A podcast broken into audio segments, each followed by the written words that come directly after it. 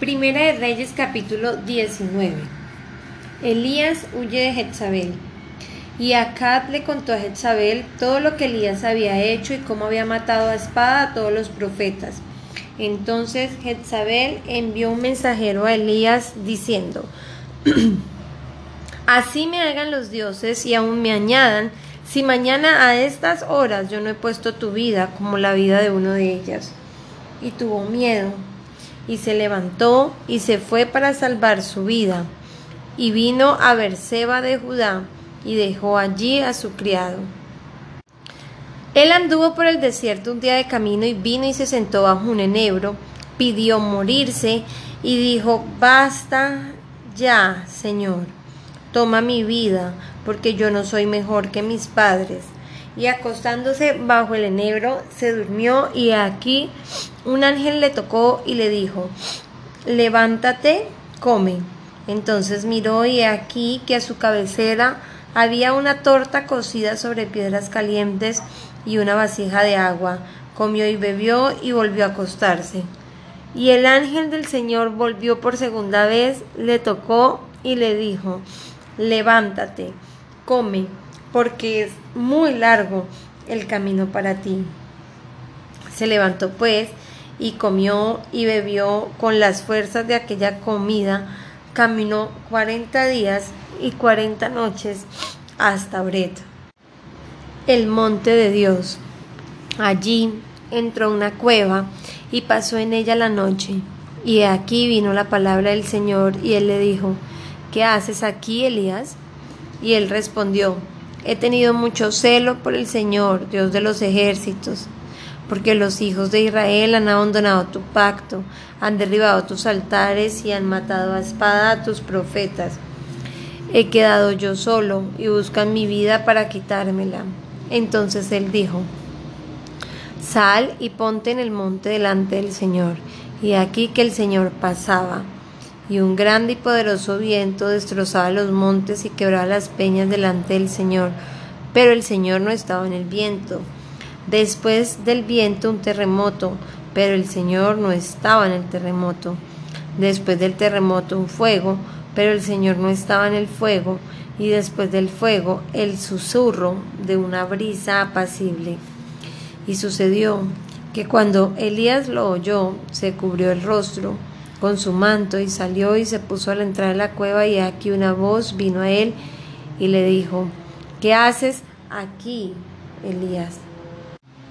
Y él respondió, he tenido mucho celo por el Señor Dios de los ejércitos, porque los hijos de Israel han abandonado tu pacto, han derribado tus altares y han matado a espada a tus profetas. He quedado yo solo y buscan mi vida para quitármela. Y el Señor le dijo, Ve, regresa por tu camino al desierto de Damasco, y cuando hayas llegado, ungirás a Hazael por rey sobre Arán, y a Jehú, hijo de Ninsi, ungirás por rey sobre Israel, y Eliseo, hijo de Safá, de Abel Meolá, ungirá, ungirás por profeta en tu lugar. Y sucederá que al que escape de la espada de Hazael, Jehú lo matará y al que escape de la espada de Jehú, Eliseo lo matará. Pero dejaré siete mil en Israel, todas las rodillas que no se han doblado ante Baal, y toda la boca que no lo ha besado.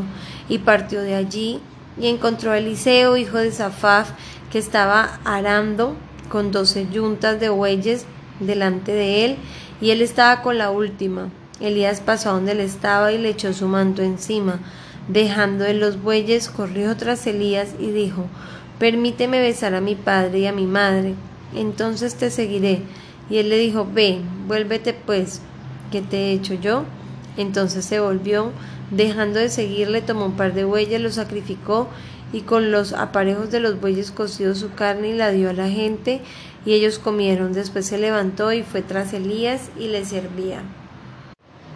Capítulo 20. Guerra contra Ben Hadad. Ben Hadad, rey de Arán, reunió todo su ejército y tenía con él treinta y dos reyes con caballos y carros, y subió, sitió a Samaria y peleó contra ella.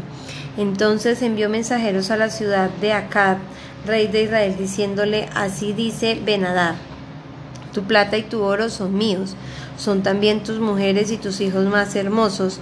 Y el rey de Israel respondió y dijo, sea conforme a tu palabra, oh rey, señor mío, tuyo soy y todo lo que tengo. Después volvieron los mensajeros y dijeron así, dice Benadad, por cierto que envía a decirte, me darás tu plata, tu oro, tus mujeres y tus hijos, pero mañana, como hasta ahora, te enviaré mis siervos y registrarán tu casa y las casas de tus siervos y sucederá que todo lo que sea agradable a tus ojos lo tomarán en su mano y se lo llevarán. El rey de Israel llamó a todos los ancianos del país y les dijo, Reconoced ahora y ved que éste solo busca hacer daño, pues él envió a pedirme mis mujeres, mis hijos, mi plata y mi oro y no se los negué. Y todos los ancianos y todo el pueblo dijeron, no escuches ni consientas.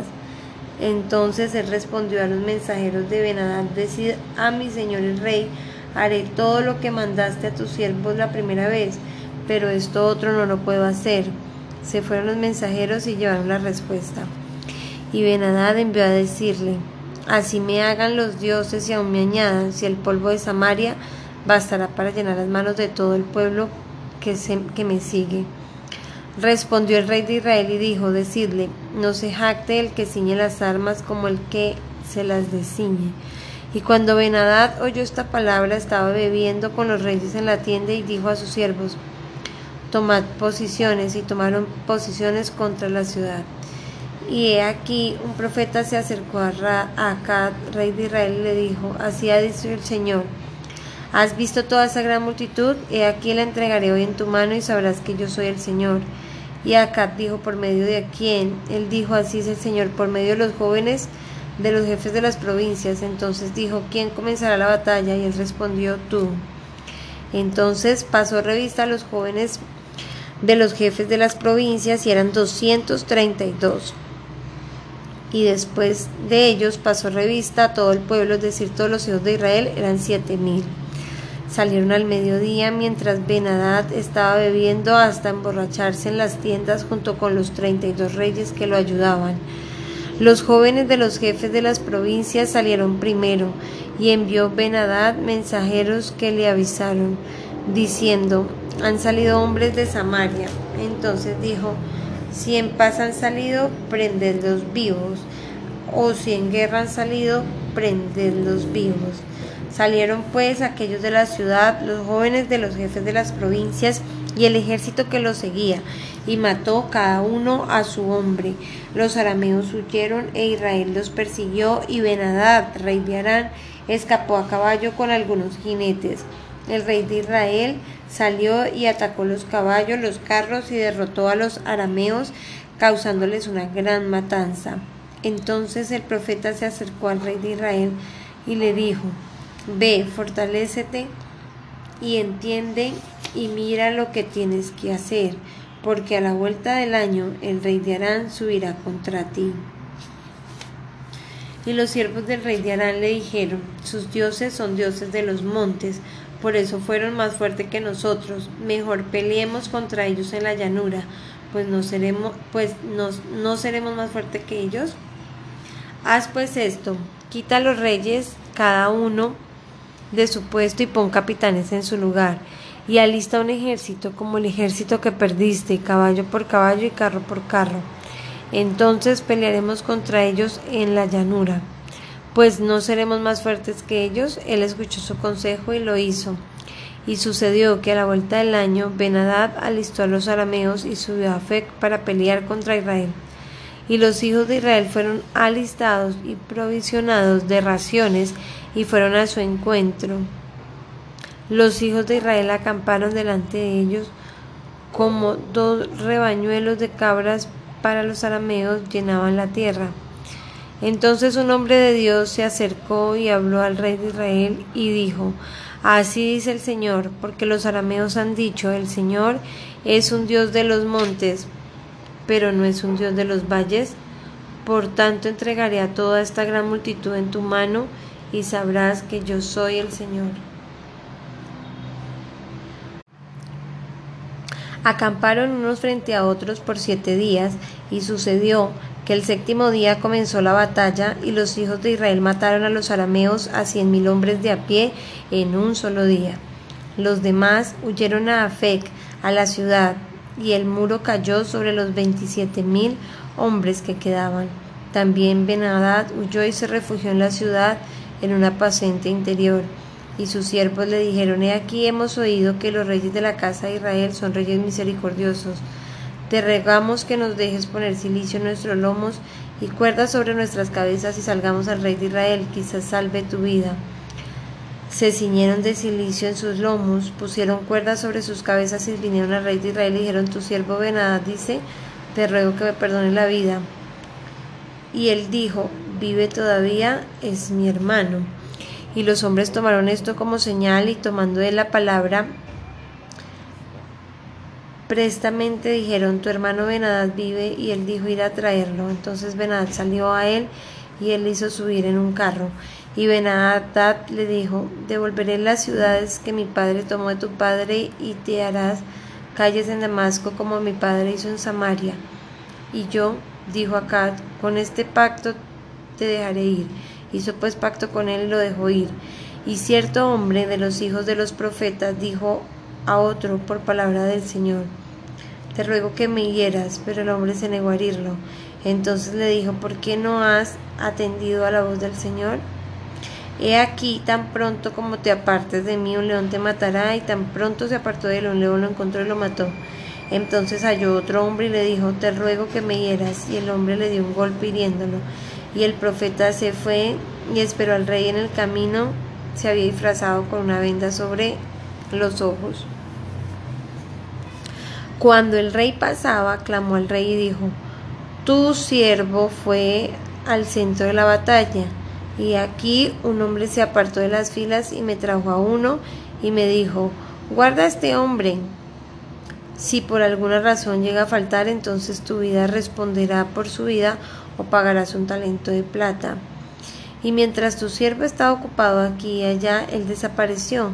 Y el rey de Israel le dijo, así será tu sentencia, tú mismo lo has decidido. Entonces él se apresuró a quitarse la venda de los ojos y el rey de Israel lo reconoció como uno de los profetas. Y él le dijo, así es el Señor, porque has dejado salir de tu mano al hombre a quien yo había destinado la destrucción, y aquí tu vida responderá por su vida y tu pueblo por tu pueblo. El rey de Israel se fue a su casa disgustado y molesto y entró a Samaria. San Juan capítulo 18, traición y arresto de Jesús. Después de haber dicho esto, Jesús salió con sus discípulos al otro lado del torrente Cedrón, donde había un huerto en el cual entró él con sus discípulos. También Judas, el que le iba a entregar, conocía el lugar, porque Jesús se había reunido allí a menudo con sus discípulos. Entonces Judá tomando la corte romana y a varios alguaciles de los principales sacerdotes y de los fariseos, fue allá con linternas, antorchas y armas. Jesús, pues, sabiendo todo lo que le iba a sobrevenir, salió y les dijo, ¿a quién buscáis? Y ellos le respondieron, a Jesús, el Nazareno. Y él les dijo, yo soy. Y Judas, el que le entregaba, estaba con ellos. Y, con, y cuando él les dijo, yo soy, retrocedieron y cayeron a tierra. Jesús entonces volvió a preguntarle, ¿a quién buscáis? Y ellos dijeron, a Jesús, el Nazareno. Respondió Jesús, os he dicho que yo soy. Por tanto, si me buscáis a mí, dejad ir a estos, para que se cumpliera la palabra que había dicho. De los que me diste, no perdí ninguno. Entonces Simón Pedro, que tenía una espada, la sacó e hirió al siervo del sumo sacerdote y le cortó la oreja derecha, y el siervo se llamaba Malco.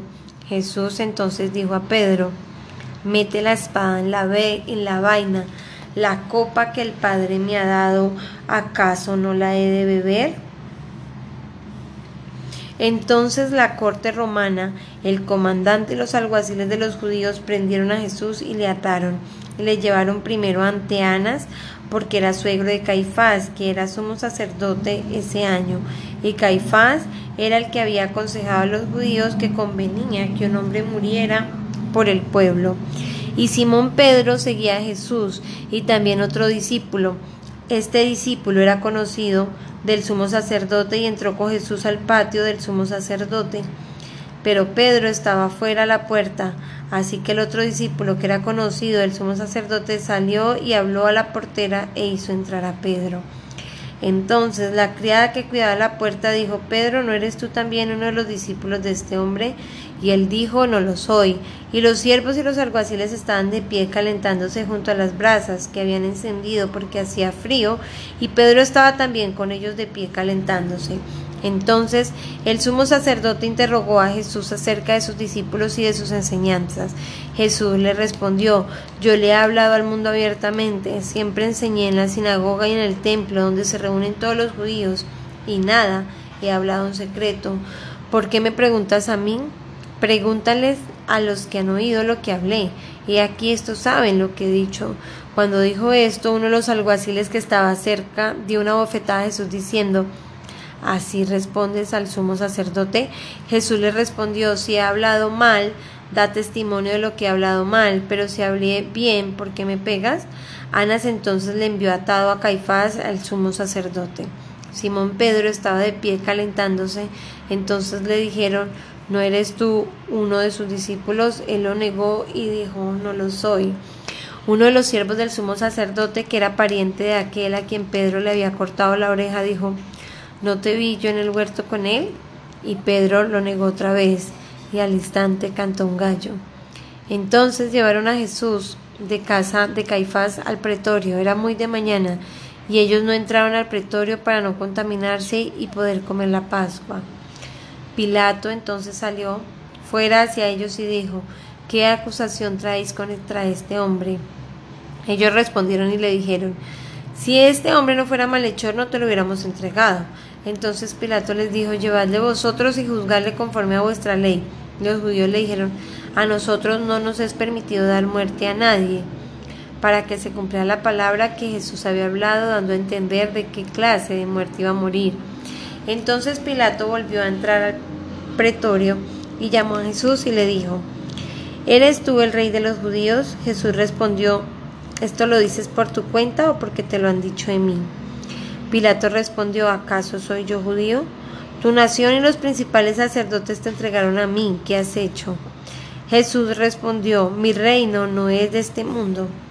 Si mi reino fuera de este mundo, entonces mis servidores pelearían para que yo no fuera entregado a los judíos.